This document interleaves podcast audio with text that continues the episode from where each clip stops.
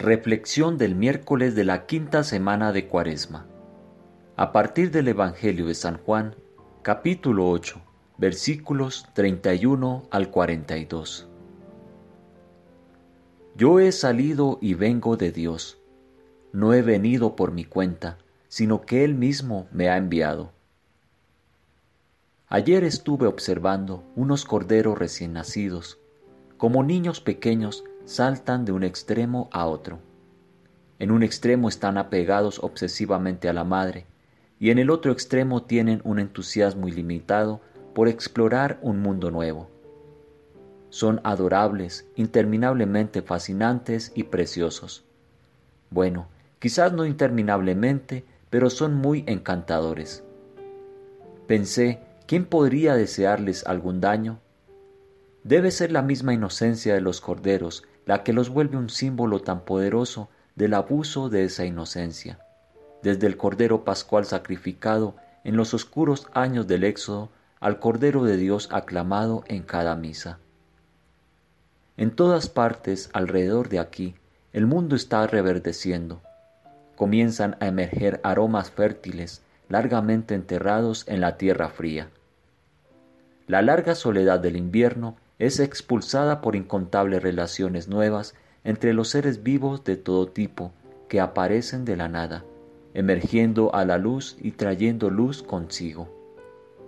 Aún en un día frío de primavera se hace presente la calidez de la vida. Todo sucede desde tiempo inmemorial, pero es siempre nuevo y fresco. El poeta inglés George Herbert lo captó en las primeras líneas de su gran poema La Flor, comparando el ciclo de la naturaleza con el ciclo de su oscuridad y renacimiento espiritual. Cuán frescos, oh Señor, cuán dulces y puros son tus retornos.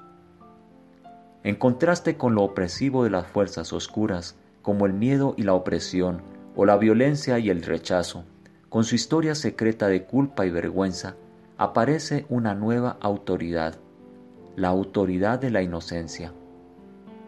Puede mirar a la opresión y al miedo directamente a los ojos y desarmarlos. La primavera es muy tierna comparada con la brutalidad del invierno, pero es incontenible.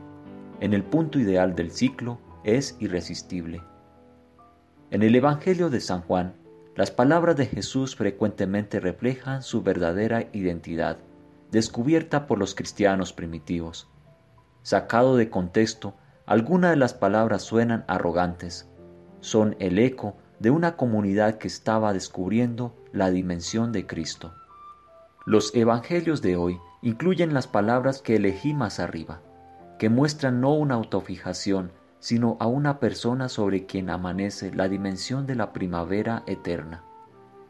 En la conciencia de Jesús, su inocente orgullo es su autoridad no la construye él mismo, sino que es completamente tomada de otro, el que lo eligió y lo envió. Elegido y enviado son palabras que describen una experiencia que también nos espera a nosotros si penetramos más allá de la ego conciencia.